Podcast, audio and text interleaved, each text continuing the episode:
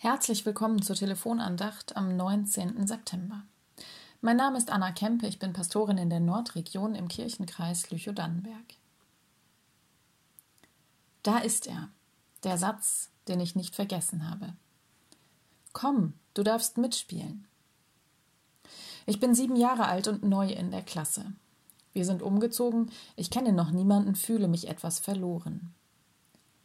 Die anderen betrachten mich neugierig, wie ich da am Rand vom Pausenhof stehe. Schüchtern und unentschlossen. Dann stehen sie plötzlich vor mir, die Mädchen aus meiner Klasse. Eine macht den Anfang und sagt, komm, du darfst mitspielen. Ich bin froh und erleichtert. Ein gutes Gefühl breitet sich in mir aus.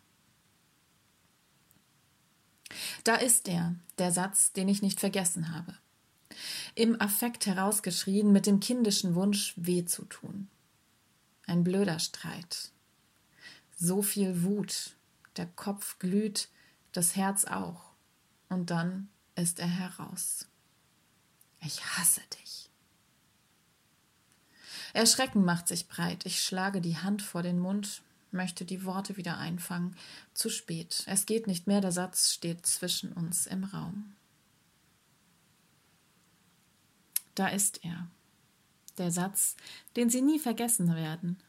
Er scheint fehl am Platz. Sie schütteln fast unmerklich die Köpfe. Haben Sie sich verhört? Hat er das wirklich gesagt? Das kann doch gar nicht sein. Es ist doch völlig lächerlich, so etwas zu einem Toten zu sagen.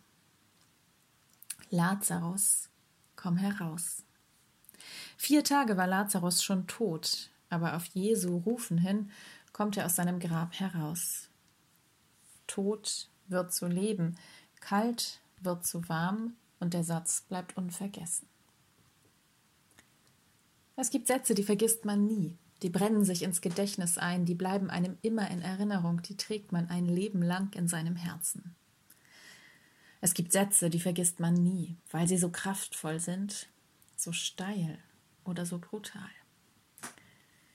Jahre später schreibt Apostel Paulus in einem Brief an Timotheus, Jesus Christus hat dem Tod die Macht genommen. Da ist er noch so ein Satz, den ich nie vergessen habe. Was für ein steiler Satz. Kraftvoll und brutal. Ich drehe und wende ihn in meinem Kopf. Was, wenn ich wirklich damit rechne in meinem Leben? Jesus Christus hat dem Tod, meinem Tod, die Macht genommen. Vom Tod lese und höre ich jeden Tag. Ob über die Nachrichten oder im privaten Bereich. Oft blende ich das aus. Was, wenn ich zu jeder Hiobsbotschaft mit Nachdruck sage, das ist nicht das Ende oder der Tod wird nicht siegen? Was, wenn ich wirklich damit rechne, jeden Tag? Ich weiß noch nicht, was passiert. Ich probiere es aus. Wer mit gar nichts mehr rechnet, hat doch schon verloren. Seid gesegnet und behütet. Amen.